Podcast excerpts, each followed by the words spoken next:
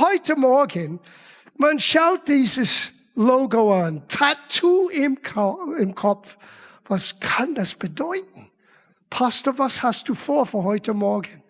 Well, erstens, es ist nicht so oft, dass man in die Kirche kommt und auch ein Geschenk bekommt. Aber am Ende der Gottesdienst, wir haben ein Geschenk für jeder Einzelne vorbereitet. Es ist ein Teil von meinem Thema heute Morgen. Das kleine Buch hat Meana vor über 40 Jahren ursprünglich übersetzt. Die haben das dann später nochmal herausgebracht. Wir haben damals das Schlag die Übersetzung benutzt und die wollten dann später der Eberfelder benutzen. Gut, das war ja Gottes Recht. Aber die Inhalt bleibt dasselbe. In ihm, in Christus, was wir haben, was wir sind, was wir alles tun können. Und wir als Gemeinde wollen euch beschenken. So, wir haben nur ein paar hundert bestellt, wenn bitte eins pro Familie. Nachdem ihr das nicht nur gelesen, sondern auswendig gelernt habe, dann darf ihr das weiter verschenken, okay? Aber am Ende der Gottesdienst, wir haben verschiedene Stationen vorbereitet. Ihr könnt euer Geschenk dann holen. Aber jetzt, Tattoo im Kopf. Wisst ihr, wir sind alle durch verschiedene Dinge geformt. Unsere DNA, lag in die Gene, sagt man. Und das hat, bringt mit sich gewisse Charakteristiken in unser innerer Mensch. Wir sind alle geformt durch die Prägung. Das heißt durch den Elternhaus und die Schulen, die Kultur, wo du aufgewachsen bist. Manchmal, das ist immer noch ein Lernprozess für mich. Ich bin in einer anderen Kultur aufgewachsen. Und äh, ich lerne bis heute über gewisse Dinge hier in Bayern, Brauchtümer, die ich nicht in mein Kultur hatte. Und sicherlich habe ich gewisse Dinge mehr beigebracht, die sie nicht in ihr Kultur, aus einer aus dem Rheinland, äh, wie wir in Amerika geprägt und, und denken. Es hat eine Menge zu tun mit wie wir denn sind als Erwachsene. Und das Dritte, was uns prägt, ist der Festlegung. Das ist das Bild, das du und anderen von dir selber hast. Wie du dich selber siehst. Und mein Titel kommt von einer Geschichte. Ich bin auf diese Geschichte gestoßen vor ein paar Wochen. Ich dachte, wow, das ist ein Titel. Tattoo im Kopf. So erlaubt mir, ich möchte diese Kurzgeschichte hier vorlesen. Jemand hat einen Besuch nach Hongkong vor viele, viele Jahren gemacht und hat ein besonderes Erlebnis dort. Ich, ich, ich lese das vor.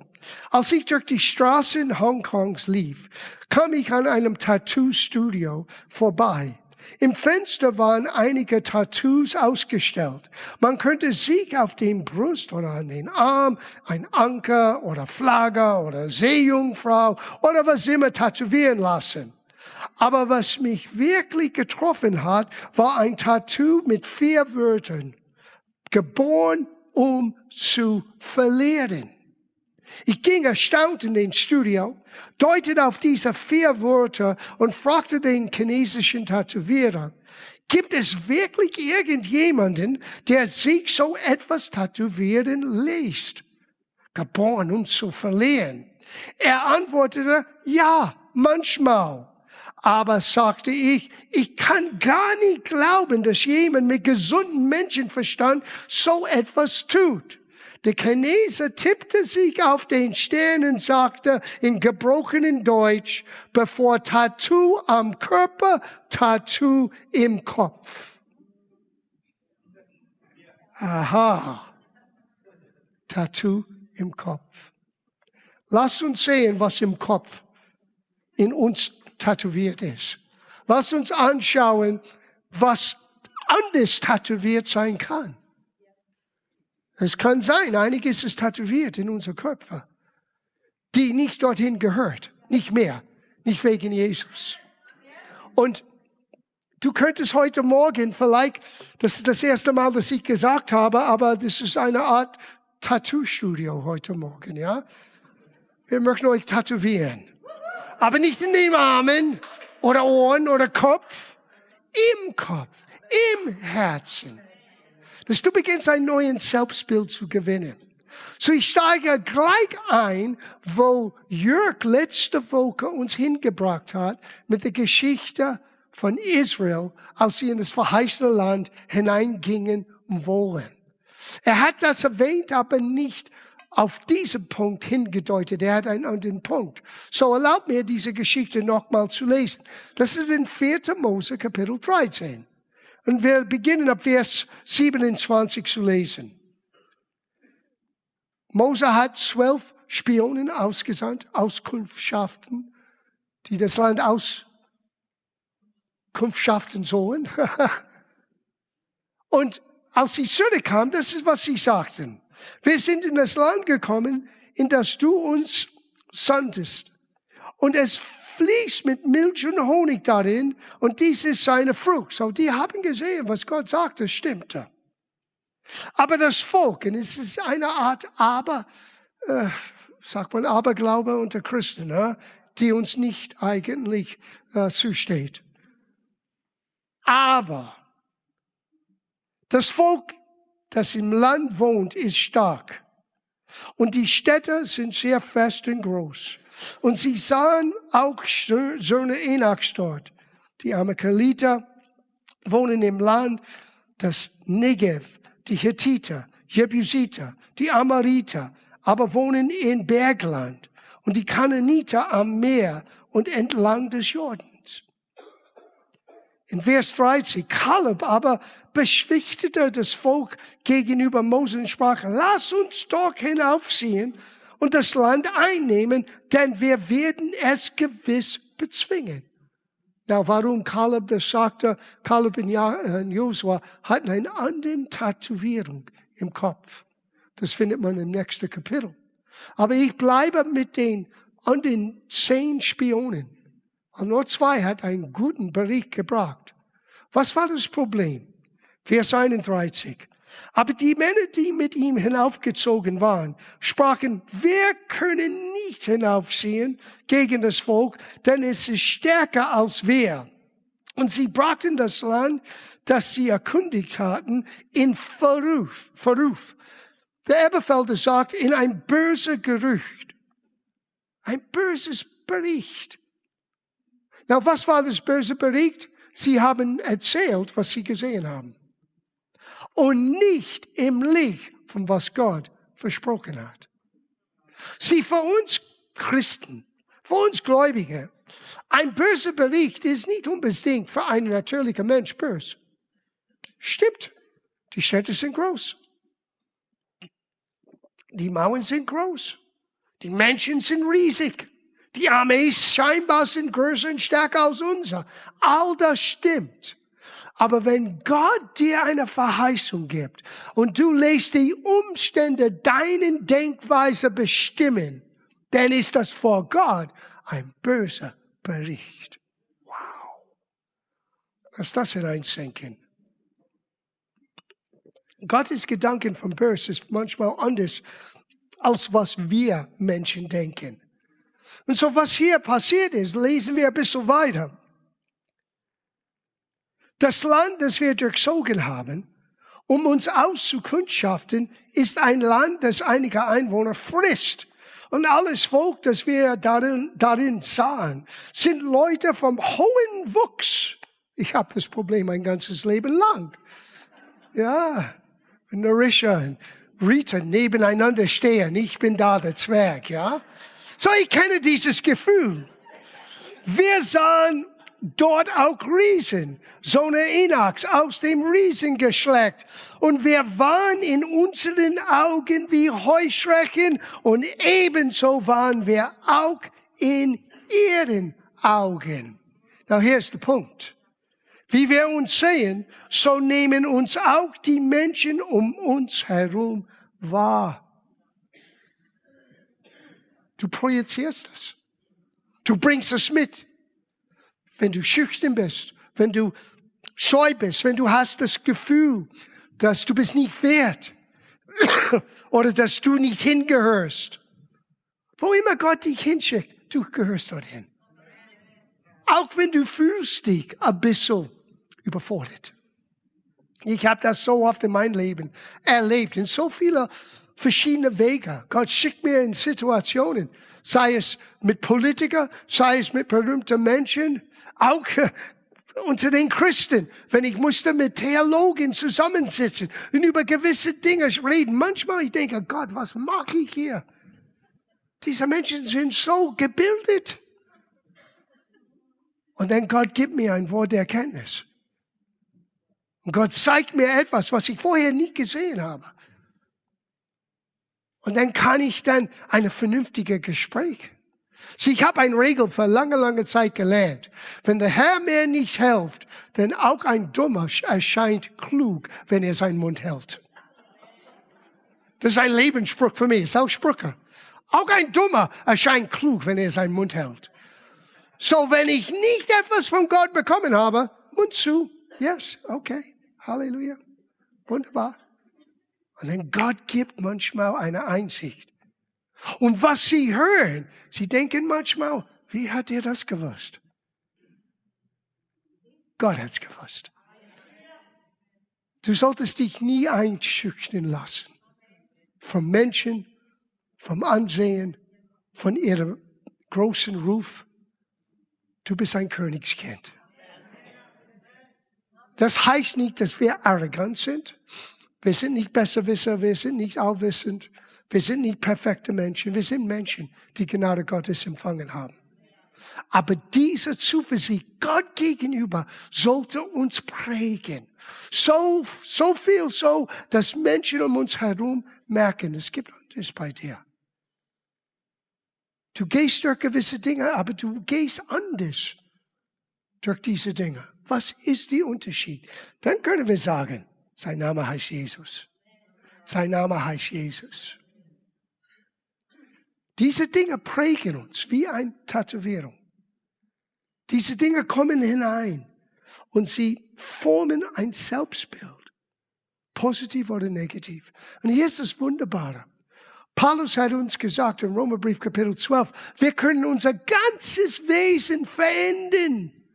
Es kann sein, sei es dein DNA oder deine Kultur oder was andere Menschen über dich ausgesprochen haben, eine gewisse negative Tätowierung in deinen Kopf hineingelegt hat und in deinem Herzen.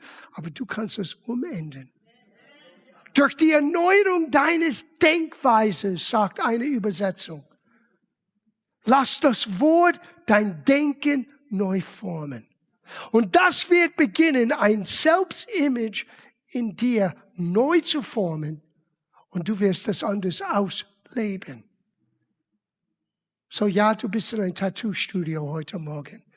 Wir wollen dich neu, wollen wir euch neu tätowieren. Nicht im Natürlichen, sondern hier eine Prägung im Herzen, die hoffentlich nie weggeht. So, lass uns noch einen Mensch, Mensch kennenlernen aus dem Alten Testament. Dieses Tattoo im Kopf war vom Geburt an ihm aufgestampelt. Er hat das aufgenommen von seiner Geburt an. Das ist im Alten Testament in 1. Chronik, Kapitel 4, ab Vers 9. Er heißt Jabez. Jabez. In Vers 9. Jabez war ein angesehener, angesehener aus seinem Bruder. Seine Mutter hat ihm den Namen Jabez, das bedeutet er bereitet Schmerzen gegeben, weil seine Geburt sehr schwer gewesen war. Aber Jabez betete zum Gott. Oh ja, er wurde von Kindheit an aufgestampelt. Du bist einer, der Schmerzen kennt und Schmerzen verursacht. Stell dir vor, dass du so einen Namen bekommst dass wenn jemand dich ruft, alles, was du hörst, ist Schmerzen, Leiden, Trauer. Du redest von der Blues. Du redest von einer negativen Geschichte. Jabes. Aber Jabes hat etwas sehr Kluges getan. Er betete zu den Einzigen, der ihm ein neuen Selbstbild geben kann. Ich bin bisher Jabes, aber Gott, du bist diejenigen, der mich neu formen kann. Und hör seine Gebet an. Es ist ein schlichtes Gebet. Und die ganze Geschichte vom Jabez ist, ganz ehrlich gesagt, eine sehr kurze Geschichte mit einer großen Bedeutung. Er betete zu Gott und sagte, bitte segne mich doch und erweitere mein Gebiet. Steh mir bei mit deiner Kraft und bewahre mich vor Unglück. Kein Leid, Schmerz möge mich treffen. Und Gott erhörte sein Gebet. Ich sag's nochmal. Gott erhörte sein Gebet. Sieh, wenn du nicht eine innere Wahrnehmung hast, dass du von Gott angenommen bist, du würdest so etwas nicht wagen. Segne mich. Oh, das könnte ich nicht Gott sagen. Das ist zu hochmutig. Und Gott steht gegen der Hochmutiger. No, nicht von Gottes Sicht. Das ist ein in Gott gegebenes Gebet. Gott segne uns. Mach aus uns ein Segen. Gott breite meinen, meinen Grenzen. Na, was bedeutet all das in der Realität? Der Segen Gottes, das verstehen wir. Sein Gunst auf unser Leben. Sein Wohlgefallen auf unser Leben. Erweiter mein Gebiet. Gib mir dieses Gunst, wo immer ich hingehe. Dass ich am richtigen Ort bin, zum richtigen Zeit. Dass ich der richtige Deal mache. Dass ich immer ein, ein Stück Erfolg erlebe in Bezug auf deinen Plan und Absicht für mein Leben. Ich schaue nicht auf meine Fähigkeit, ich schaue auf deine Güte. Dein Gunst real zu machen in meinem Leben und das bringt mich voran. Nicht nur das, er sagte, beschütze mich. Beschütze mich. Du kannst vor Gottes Schutz vertrauen. Gott möchte dich beschützen. Bewahre mich vor Unglück. Dinge, die ich nicht am Sehen kommen. Ja, aus meinem blinden Winkel. Gestern, Mehan und ich sind äh, nach Schwabing gefahren. Und ich suchte einen Parkplatz und ich habe nie gemerkt, in meinem blinden Winkel war jemand auf meiner Seite. Dank sei Gott, die waren geduldiger als ich manchmal. Er sagt, wow, was machst du? Das ja, ich habe ihn nie gesehen. Tut mir wahnsinnig leid. Wie oft kommen Dinge aus dem blinden Winkel? Gott bewahre mich von so etwas. Verändere mein Selbstbild, das Letzte, damit ich keinen Schmerz mehr habe oder gebe. Kein Leid hat er gebetet oder Schmerz möge mich treffen. Es war nicht nur dass es ihm trifft, sondern dass dieses Stempel auf sein Leben, du bist ein Bringer vom Schmerzen, wird nicht mehr wahr sein. Wow. Und Gott erhörte sein Gebet. Wisst ihr, die Antwort auf eine falsche Tätowierung in deiner Seele ist Gott und sein Wort. Aber John, das ist so einfach. Genau, weil Gott kennt uns. Hätte er das kompliziert gemacht, wir werden absolut keine Hoffnung haben. Er hätte es schlicht gemacht, einfach gemacht. Aber unterschätze nicht den Tiefgang und den Ausmaß von seiner Kraft in dieser Hinsicht. Wie siehst du dich? Bist du eine Heuschrecke? Bist du klein, unbedeutend, unbegabt, unfähig? Oder bist du ein Kind Gottes? Von Gott, der Schöpfer von Himmel und Erde, geliebt, angenommen. Er ruft mich als seine, seine, eine seiner Kinder. Er ist bei mir, er ist für mich. Was mag wieder mich sein? Hallo? Was kann Menschen mir antun? Mein Vertrauen ist in Gott. Ist das deine Tätowierung? Oder ist das andere? Jabez wurde eine andere Tätowierung von Geburt an gegeben, aber Gott hat es verändert. Und Gott erhörte sein Gebet und hat ein großes Mann aus Jabez gemacht. Und Gott möchte ein großer Mensch aus dir machen. Es kann sein, ne, nicht jeder wird dich kennen. Das ist das nicht, was uns groß macht. Entschuldigung, was uns groß macht ist, dass wir in Gott leben, dass wir mit Gott gehen, dass wo immer wir hinkommen, In einen kleinen Kreis oder einen großen Kreis, wir bringen Segen mit. Aber Gott segnet uns. Du bist gesegnet mit jeder himmlischen Segnung. Du hast es vielleicht nicht gewusst. Du bist oben und nicht unten. Du bist das Kopf und nicht der Schwanz. Du bist gesegnet, wenn du reingehst und wenn du rausgehst. So sieht Gott dein Leben. Siehst du dein Leben so? Oder ist es nur happy clappy an Sonntag? Sieh, Gott möchte, dass du es siehst an Dienstag und am Mittwoch und am Donnerstag. Und wenn alles scheinbar schief geht, Gott ist nicht weg. Er ist bei dir. Und er war nicht überrascht mit deinen Problemen. Er hatte schon längst ihn kommen sehen. Und er bewahrt dich. Er hat schon die Lösung, bevor es alles begonnen hat. Das ist das Erstaunliche. Und wir müssen uns selber daran erinnern. Gott weiß genau. Ist noch eine kurze Geschichte, was ich gefunden habe. Am 28. Mai 1972 starb der Herzog von Windsor, der ungekrönte König Edward VII in Paris. Am gleichen Abend wurde im Fernsehen einige Höhepunkte seines Lebens gezeigt. Unter anderem ein Interview mit Fragen über seine Kindheit, seine kurze Regiertschaft und seine Verzicht auf den Thron. Der Prinz sagte, mein Vater, damals König Georg V., war sehr diszipliniert. Wenn ich etwas Falsches getan habe, ermahnte er mich und sagte, mein lieber Junge, Du musst immer daran denken, wer du bist. Ja. Ich bin überzeugt, dass uns unser himmlischer Vater jeden Tag das Gleiche sagt. Mein liebes Kind, du musst dich immer daran erinnern, wer du bist. Wir sollen uns immer selbst daran erinnern, wir sind in Christus jetzt zu finden. Mein Leben ist in Christus geborgen. Mein Leben ist jetzt aus dieser Tatsache gestaltet. Ich bin in Christus.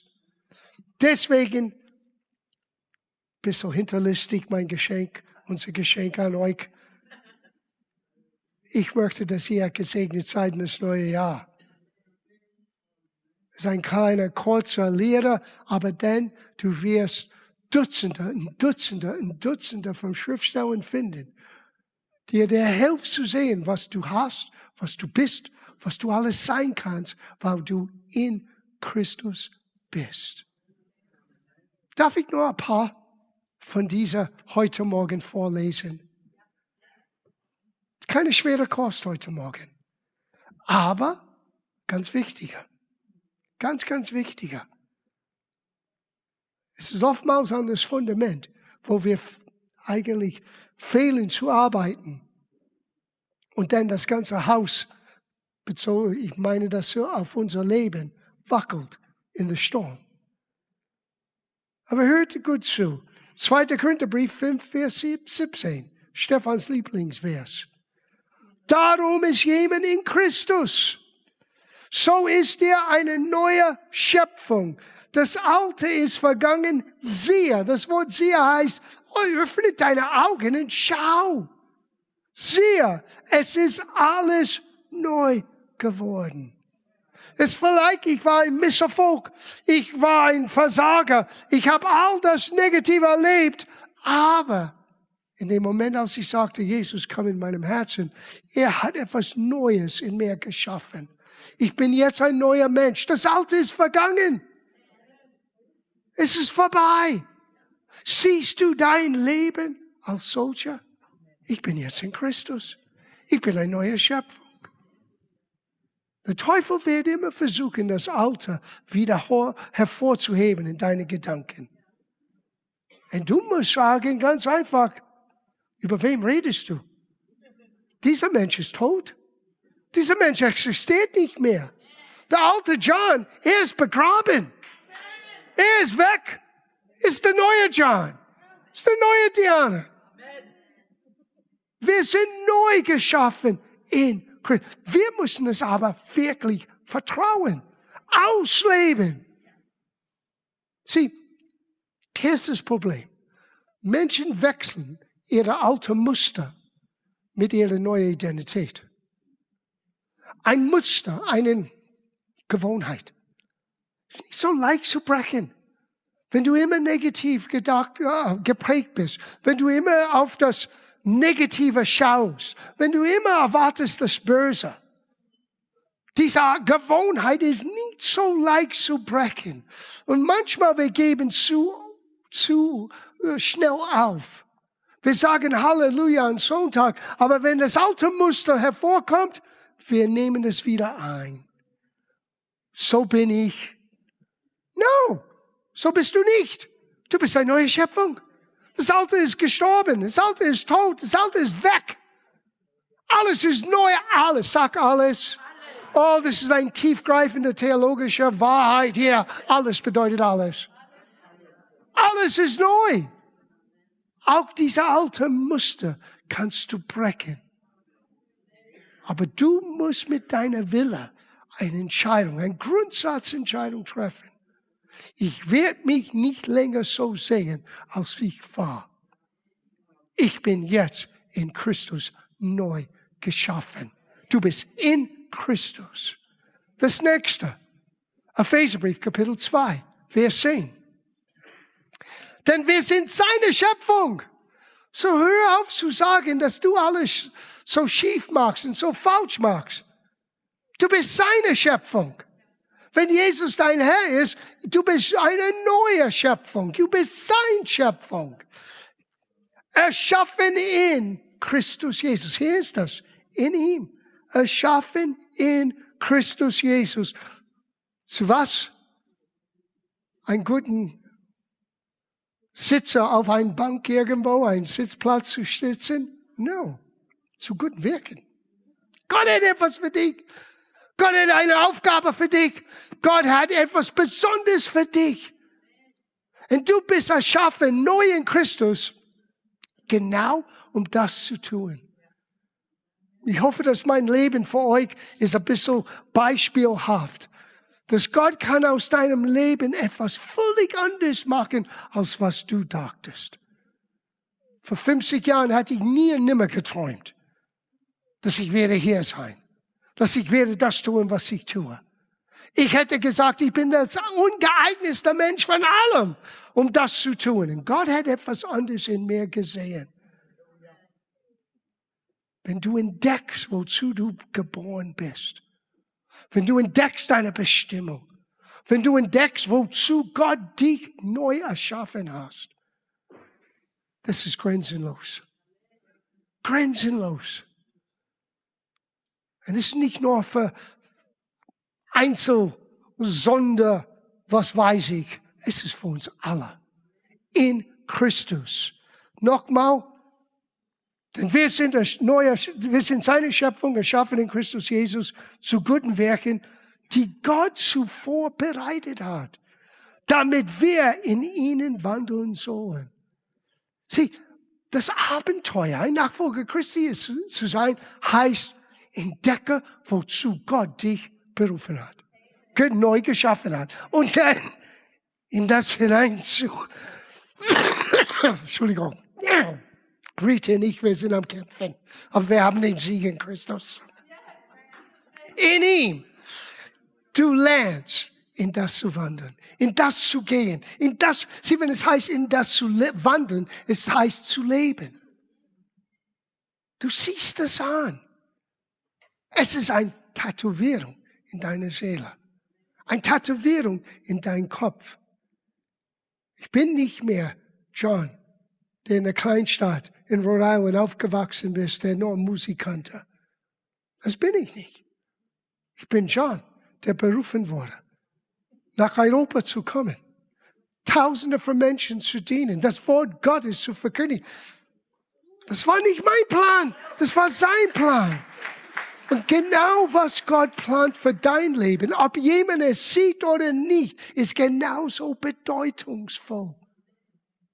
Aber wenn wir das nicht erfüllen, ein Stück von Gottes Bestimmung für die Menschheit fehlt. Lass das hineinsinken. Sieh, Gott hat keinen Ersatz für dich. Gottes Plan geht weiter, mit oder ohne uns, das ist klar. Aber es gibt keinen Ersatz für dich. Du bist einzigartig. Eigenartig auch, aber du bist einzigartig.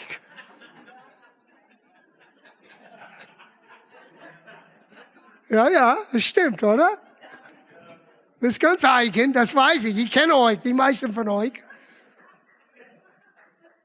Aber diese Einzigartigkeit, die manchmal du denkst, ist so negativ, ist genau das, was Gott benutzt, um durch dich jemandem zu helfen.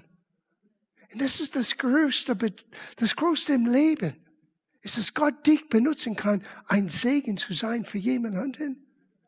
Sieh, du musst das durch diesen dicken Schädel, du musst eine neue Tätowierung in dir hineinlassen. Du bist schon gesegnet. Oh Gott, segne mich. Das brauchst du nicht mehr zu beten. Du bist gesegnet mit jeder himmlischen Segnung. Ja, aber das ist nur himmlisch. No, der himmlische Welt ist real als diese Welt. Und wenn Gott sagt, du bist gesegnet mit jeder himmlischen Segnung, du bist durch und durch gesegnet. Mehr gesegnet geht's nicht. Oh, aber ich fühle es. That's your problem. Ich fühle es. Es hat nichts zu tun mit deinen Gefühlen. Es hat zu tun mit der Tatsache, dass du neu erschaffen bist in Christus. Gott hat neue Werke für dich. Du solltest hineingehen in diese Werke and let God surprise you. Gott wird dich überraschen. Frohe Weihnachten. Oh, hier ist eine meiner Lieblingsstellen. Kolosserbrief, Kapitel 1, Verse 12 bis 14. Dieses Vers hat mein Leben gerettet. Weißt du, als junger Christ, wir sind manchmal wie junge Vögel in einem Nest. Wir fressen alles, was die Mama und Papa Vögel reinbringen. Und manchmal in einer Gemeinde, was Mama und Papa in Christus reinbringen, ist nicht immer gut. Deswegen musst du lernen, Gott selber zu kennen durch sein Wort. Ich war junger Christ, ich war eifrig. Ich wollte nur Gott dienen. Das war's. Alles, was für mein Leben große Bedeutung hat, bis zu jenem Zeitpunkt, das ist 1976, Anfang 77, hat für mich keine Bedeutung mehr. Gott, was immer du tun möchtest, I'm here. Just do what you want. Das war mein Gebet. Benutz mich, wie du möchtest. Und nach einer kurzen Weile, wir waren aus jungen Menschen, wir haben so viele junge Menschen zu Jesus geführt, aber wir wussten sehr wenig aus Gottes Wort. Wir waren ziemlich ignorant, aber voll Feuer. Das ist gefährlich.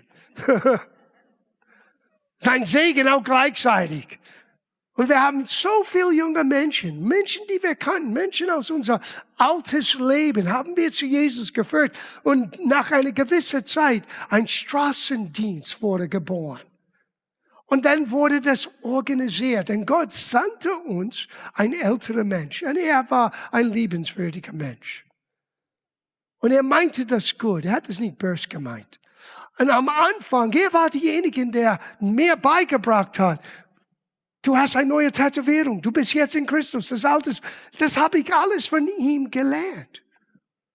Und wir hatten dann ein, ein Radiodienst, wo wir hatten zwei, drei Stunden jeden Abend an es gab kein christlicher Radio damals. Ein normalen Radio, wir haben Zeit gekauft und da war ein syndicated Radio Station von uh, New York und coole Musik mit cooler Redner und dann haben wir Live-Telefons wo Menschen mit Problemen könnte anrufen und wir können für Menschen beten. Wir wussten so wenig, aber was wir wussten, Jesus lebt, haben wir weitergegeben. Und dann kam jemand in unsere Gruppe mit einem Buch. Und dieses Buch im Grunde genommen sagte, ja, errettet zu sein ist gut und du bist eine neue Schöpfung, aber, hier kommt das Aberglaube, jeder Christ braucht Befreiung. Weil die Dämonen sind so stark und du brauchst Befreiung. Na, Befreiung ist relevant. Erstens darf ich euch sagen, der Hauptdienst der Befreiung kommt durch die Verkündigung. Lies, was Jesus predigte in seiner ersten Predigt in seiner Heimatsynagoge. Befreiung zu verkündigen. Der Geist des Herrn ist auf mir. Das kann sein, es gibt Menschen, die bringen Belastungen rein und die brauchen Hilfe. Das stelle ich nicht in Frage. Aber dass jeder Christ, dieser Pauschal, jeder Christ braucht Befreiung. Wir müssen die Dämonen irgendwie brechen in dein Leben. Weil wir alle als junge Christen am Anfang haben das ein bisschen geschluckt. Oh yeah. Statt dass jemand sagte, du musst dein Gehirn hier neu formen durch die Erneuerung Gottes Wort. Du musst den alten Muster, Gewohnheiten brechen und du musst beginnen, dein Kreuz auf dich zu tragen. Oh, das haben wir nicht gehört in diesem Art und Weise dass wir etwas zu tun haben. So, es muss ein Dämon sein, wenn ich denke wie früher. No. Es ist nur, du hast die Tätowierung noch nicht, der Prägung noch nicht ganz klar, was du bist, was du hast in Christus. Du brauchst Gottes Wort, um das zu lernen. Und ich war am Verzweifeln, weil wir haben jeden Abend Befreiungsdienst gehabt. Und es gab eine junge Dame, sie war so dünn. Ich sag dir, vielleicht 40 Kilo dünn. Und ich habe gesehen, wie sie vier Männer durch den Küche in unserer Wohnung, die wir gemietet haben, ge gegen eine Wand geschmissen hat. Das muss ein Dämon sein. Schau, und sie redete wie ein Mann und all diese, oh, der Haar in deinen Nacken ist auch direkt aufgestanden. Und das Abend für Abend für Abend. Und irgendwie junger Christ, nicht so klug in Gottes Wort, aber das ist nicht die Art und Weise, wie ich Jesus kennengelernt habe. Sieh, ich habe eine außergewöhnliche Erfahrung mit Jesus in meiner Bekehrung gehabt. Ich war nicht in einem Gottesdienst, ich war nicht in einer Kirche, ich lebte in einem Haus, wo wir eigentlich Kokain und Heroin verkauft haben. Ein heiliger Ort, ha?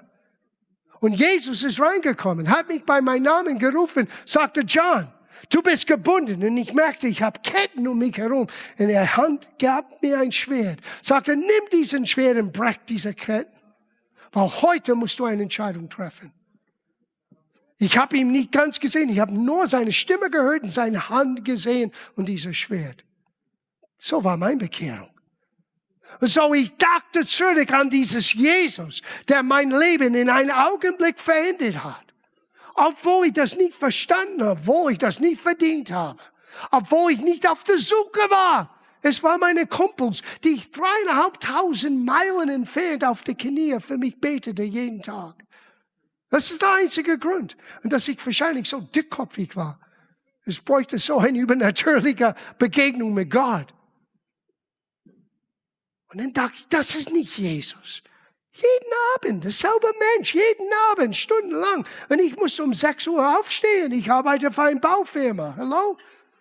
Drei, vier Stunden Schlaf. Und das Tag für Tag für Tag. Irgendwann, auch als junger Kerl, war ich müde. Ich ging zu Gott, Gott, was ist hier los? Und das ist, was Gott mir gab. Er sagte, mag dein Bibel, ich lüge nicht, mag dein Bibel auf, lies Kolosser Kapitel 1, Verse 12, 13 und 14. So, genauso. Nur auf Englisch. Sonst hätte ich das nicht verstanden. So, hier ist, was ich las. Dankbar dem Vater, der uns, ich lese es in unserer persönlichen Form, uns fähig gemacht hat eine Übersetzung sagt tüchtig. Das Wort tüchtig heißt fähig. Der uns fähig gemacht hat zum Anteil am Erbe der Heiligen im Licht. Du bist fähig. Aus Erbe Gottes alles anzunehmen, was Gott vorbereitet hat. Er hat uns gerettet. Hör gut zu. Er hat Vergangenheitsform, hat uns gerettet aus der Macht der Finsternis und wird versetzt in das Reich des Sohnes seiner Liebe. In ihm haben wir die Erlösung. In ihm haben wir die Erlösung. Ich habe das gelesen und es war wie ein Glühbirne. Boah. Wie können wir Menschen befreien, wenn wir schon erlöst sind? Er hat uns befreit aus der Gewalt der Finsternis. Was machen wir hier? Ich habe das konfrontiert. Später kam das raus. Die junge Mädel sagte, es tut mir so leid, aber die Aufmerksamkeit hat mir so gut getan. Ich habe immer gesagt, oh, Satan benutzt mich. Ganz ehrlich, Satan benutzt mich, damit ich all die Jungs um mich herum habe. Das ist eine arme Seele. Und wir haben es geschluckt, weil wir schauten auf die Umstände und nicht auf Gottes Wort. Als ich das sah, bin ich zu den Leidenschaft gegangen und ich sagte, auch wenn das ganze Werk zu einem Ende kommt, was wir machen ist falsch. Was meinst du falsch? Schau die Umstände. No, schau Kolosserbrief an. Wir sind schon befreit aus der Gewalt des Finsters. Der Teufel hat kein Recht, der Teufel hat keine Macht. Wir lassen das nicht zu. Und das ist, was wir sind, das ist, was wir haben und das ist, was wir tun sollen. Wow. Ich bin dankbar. Ich habe auch ein bisschen mehr Schlaf bekommen, muss ich euch ehrlich sagen. Und was für eine Erfahrung. Es hat mein Leben verändert. In dem Augenblick wusste ich, egal was ich sehe, egal was ich wahrnehme, Gottes Wort bleibt Wahrheit für mich. Ich bin befreit aus der Gewalt der Finsternis. Ich bin schon jetzt versetzt. Ich lebe in das Königreich seines Sohnes jetzt. Und ich habe die Erlösung. Mein Schuld ist vergeben. Auch deine. Schließ ab mit das letzte. Romerbrief, Kapitel 5, Vers 17. Oh, denn wenn infolge der Übertretung des einen, er redet von Adam, in Adam sind alle gestorben. Es klingt unfair, aber so ist das. In Adam sind alle gestorben wegen seiner Übertretung. Der Tod zur Herrschaft kam. Tod ist nicht nur physischer Tod hier gemeint. Tod ist auch, was wir nennen geistlicher Tod, Trennung von Gott. Durch Adam sind alle geboren, getrennt von Gott. Und es heißt hier, wie viel mehr werden die, welche die Überfluss der Gnade, nicht nur ein bisschen, sondern den Überfluss der Gnade und das Geschenk der Gerechtigkeit. Was ist Gerechtigkeit? Das Recht vor Gott zu stehen, als ob Sünde in dein Leben nie existierte als ob du nie etwas Falsches getan hast, als ob du nie in dein Leben ein Versager warst. Eine neue Tätowierung für deine Seele. Du bist die Gerechtigkeit Gottes in Christus. Du hast den Überfluss der Gnade empfangen. Wie viel mehr die, die den Überfluss der Gnade und Geschenk der Gerechtigkeit empfangen, in Leben herrschen durch den einen Jesus Christus. Nicht, dass das Leben über dich herrscht, sondern du herrschst im Leben. Wow. Das ist das Evangelium. Das ist, was Jesus, sein Kommen und was wir feiern am Weihnachten, aber sein Dienst, sein Sterben, stellvertretendes Sterben am Kreuz in seiner Auferstehung. Das ist, dazu hat Gott das getan. Damit du und ich ein neuer Tattoo im Kopf bekommen können. Ich bin kein Heuschrecker. Ich bin kein Versager. Ich bin einer, der nicht, ich bin keiner mehr, der immer Fehler macht ich, das Potenzial, etwas Falsches zu tun, weiß ich. Aber das gehört nicht zu meiner Natur. Ich lerne. Ich mache das besser nächstes Mal. Ich schaue nicht nur in den Spiegel, ich werde jetzt meinen Kopf zurückschauen, um zu sehen, ob hier ein Auto da ist. Nichts von dem blinden Winkel. Man lernt daraus. Aber du bist jetzt in Christus neu erschaffen. Du bist berufen, im Leben zu herrschen. Durch den einen. Und das heißt nicht, du bist jetzt der Chef, er ist der Chef. Aber wenn er sagt, du kannst, dann kannst du herrschen. Und wenn jemand sagt, du kannst nicht, oder die Umstände sagst, dass du nicht kannst, du kannst sagen, ah, ah, ich kann alles tun, was Christus für mein Leben geplant hat. Weil ich bin in Christus.